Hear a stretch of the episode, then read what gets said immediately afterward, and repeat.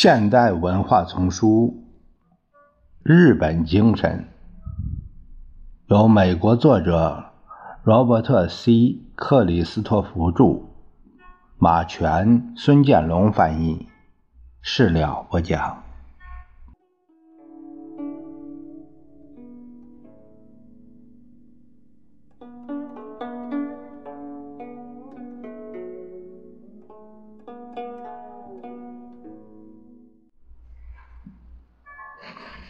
国会的低效率，并不是日本独特的官僚阶层不满。这个阶层在许多方面都构成日本政府最重要的分支。事实上，大部分提交国会的立法草案是由官员们起草的，而被通过的草案几乎全部出自他们之手。基本上，同样是由这些人决定怎样执行已通过的立法。在这方面，真正的决策权力常常掌握在次于最高统治者两三级之下的官员之手。出现这种情况，主要是因为各省厅传统上不是由被选出的官员管理，即不是由名义上负责的内阁官员管理，而是由从文职官员中选拔的事务次官管理。牵涉到庇护、个人收入或敏感的政治捐款问题时，部长和政务次官，这个政务次官的命任命是也是出于政治上的考虑。部长和政务次官一般还是能做主的，但除此之外，内阁大臣的主要作用只是向上反映官僚们提出的建议。和在国会中为自己的部门辩护，即使在国会审议时，大多数工作也是由一般官员承担。他们中间的许多人公开表示，回答议员们的问题是浪费时间。表面上看去，这些安排或许显示出日本政治家异乎寻常的谦让风度。但这并不是他们把权力下放的真实原因。由于占领时期的清洗把大批日本政治家逐出政界，战后大多数日本总理大臣本身就是从官僚阶级上来的，因此他们倾向于尊重官僚阶层的能力，并保护其作用与特权。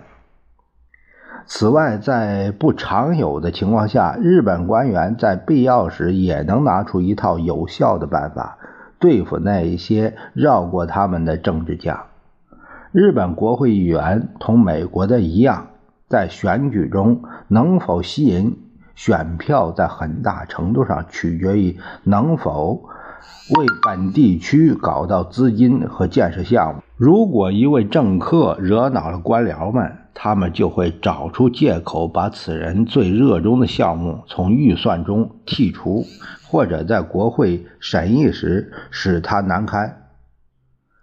这几乎同样糟糕。因此，同美国政客相比，日本政客对官僚们通常客气得多。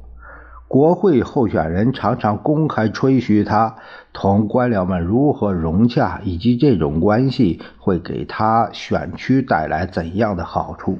反过来，许多官僚私下对政客有点看不起，这种轻蔑偶尔也表现出来。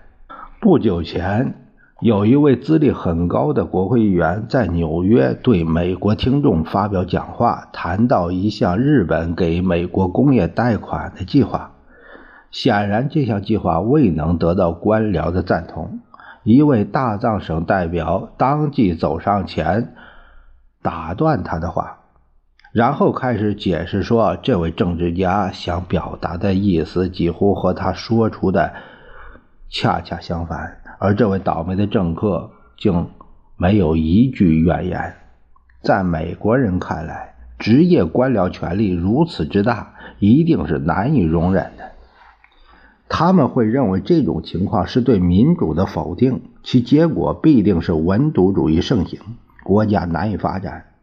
但日本很幸运，他的官僚或至少那些能够定调子的官僚，并不像典型的美国文职人员那样怠惰而又谨小慎微。有一个方面，日本官僚是很弱的。同任何其他发达国家相比，日本公职人员的数目同工作人口的比例很小，还不到美国、西德、英国的一半。但日本文职人员的质量和美国的不同，就才智和雄心而论，他们选择这个国家最优秀的青年。当然，也不是所有的日本政府雇员都是典范，大多数。还是一些普通人，在一些国营企业中，最明显的是日本国营铁路公司人员超编和低效率最严重的问题。但每个省厅总有几百名出色的官员，构成类似中国封建时期的官僚阶层。为了输入新生力量，外务省和通产省之类的部门每年总要从日本第一流大学中。招聘二十名左右尖子学生，呃，有一段时间呢，重要省厅几乎全部都从东京大学招聘，但现在趋于民主化，呃，也从其他好的国立大学甚至一些私立学校招聘。这前面咱们说过，就是都是从东京大学招聘，他有一个学长啊，学长的问题。啊，尊重前辈，这是他们的传统，这样导致一个整体利益化，所以这个不利于民主。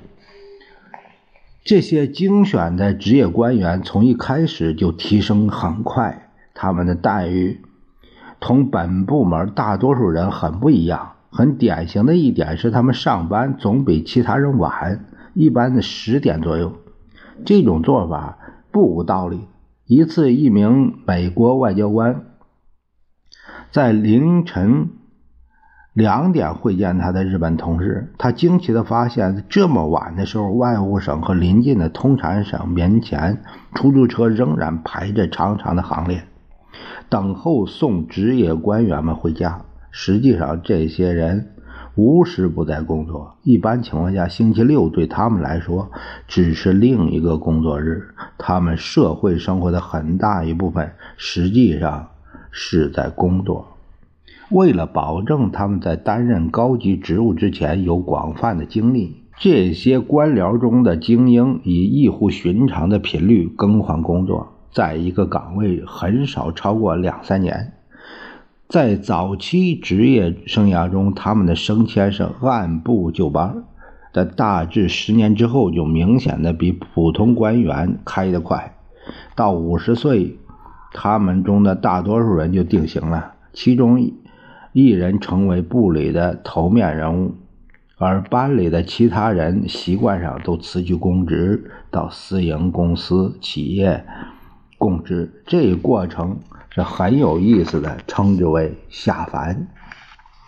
显然，这些精明强干的人，并不是为了物质报酬或额外好处才谋求这种辛苦又无情的职业。除了最上层的职务，这些官僚精英一般不乐意在私营部门任职，而宁愿同他们的下属挤在杂乱阴暗的小办公室里。他们的薪金也低于私营企业中同级别的雇员，甚至赶不上美国文职人员。尽管如此，他们之中却极少有人贪污受贿。他们的乐趣不在于聚财，而在于一种自信，相信自己是国家利益的主要捍卫者。在很大程度上，的确如此。哎，这一点我们可以看到，就是说。他有着中国传统中的这个“为官一任，造福一方”啊，这种意识就是以天下为己任的这种思想，这个应该是有的。但日本官僚阶层的作用远远超过国家利益的捍卫者，他们在明确国家利益上也起着重要作用。不言而喻，主要是由他们估计日本在将来。面临挑战和机会，也主要是由他们负责申明国家的目标。为履行这一职责，日本政府的每一个省厅都定期发布文件，反映各自范围之内的调查结果，提出以后的行动纲领。这些文件中最有名的是通产省每年发布的详细报告。这个报告不是未来主义的学术论文，而是一个精辟的实际的分析，分析日本和世界经济的发展方向和日本产业应该采取的对策。然而，通产省并不满足于分析和建议，他同时也努力使自己的建议得到采纳和执行。例如，在七十年代初，世界造船能力眼看就要发展过头，通产省迫使国会通过一项立法，免除日本反垄断法对造船业的约束，鼓励建立造船业卡特尔。该卡特尔建立后，把造船能力压缩三分之一。如果在美国，呃，这个该卡特尔的老板肯定会被罚款或进监狱。可是，在日本，他却受到政府的表彰。再举一个近一些、呃较为正面的例子：通产省力图使日本的计算机技术处于领先地位。他发起组织了一个联合公司，并为其提供部分资金，专门研制所谓第五代计算机。这项计划预计在九零年完成。研制出的计算机将能看到形体，能听懂人话，甚至能进行一定的演绎推理。同日本政府中许多部门一样，通产省作为中央计划机构的权威，是建立在一些。比较模糊的基础之上的，为了实现自己的意图，他定期向各公司发布具体的、常常是详尽的章程。这类章程被称作指导原则，但这些原则本身并不具有约束力。为了保证实施，通产省官员必须有一套精心策划的胡萝卜加大棒的手段。我在通产省的朋友千岁向曾向我简要的描述过这种程序。几个月前，他接受了一项任务，是一个很大的日本工业部门合理化。这个合理化是是双引号的，因为这个部门的竞争能力已不如十年之前。他告诉我，他采取的第一步骤是从该部门内部抽人组成一个咨询小组。并使小组成员在理论上赞成有必要减少这一部门的公司，降低总产量。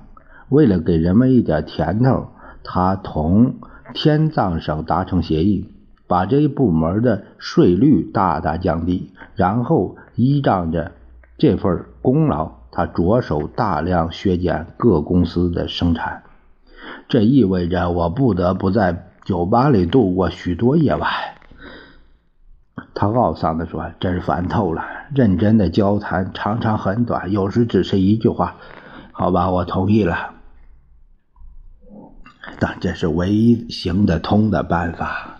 不管日本官员怎样机敏干练，他们到底还是有缺点、有野心的人。所以，官僚阶层并非铁板一块。”东京的大官僚机构也和华盛顿一样，那些内阁省厅、调节机构和国营公司经常自相残杀，有时是因为原则问题，有时则纯粹为了保卫和扩充自己的地盘。一位行政企划厅的高级官员对我说：“我有时猜想，通产省和大藏省颠覆我们的计划，至少和鼓吹他们自己的计划一样卖力。”此外，说日本官僚大权在握，远不如说他们不受限制。二战的影响匿迹之后，日本出现了一批新政治家，他们不是来自官僚阶层。这种情况导致了政客和官僚关系上的微妙变化。近年来，据东京街头的传闻。一些内阁成员已在干涉官僚的习惯工作程序，其手段是试图自己任命受赐官。迄今为止，官僚们成功的抵制了这类侵犯他们势力范围的企图，但很难说他们能否抵制到底。更具有威胁性的是，通产省权力的法律基础越来越模糊，而通产省是官僚的一艘旗舰。自1980年底起，他对不愿意合作的企业家失去了最重要的惩罚手段——发放外汇许可证的权利。没有这种许可证，任何日本公司不得进口原材料和出口产品。同一年，最高法院作出裁决：即使一家公司是按照通产省的规定行事，它也有可能被认定是违法反垄断法。这一切使一些日本人和许多外国人断定，常常是怀着喜悦，通产省对日本工业。发号施令的日子已经结束了，但当我同千岁谈到这点时，他却嗤之以鼻。我们的权力确实不如从前大。我们现在起草指导原则时，也必须考虑最高法院的裁决。但所有这一切都可以有不同的理解。接着连停也没停，他又继续讲述通产省怎样改造整个工业的情况。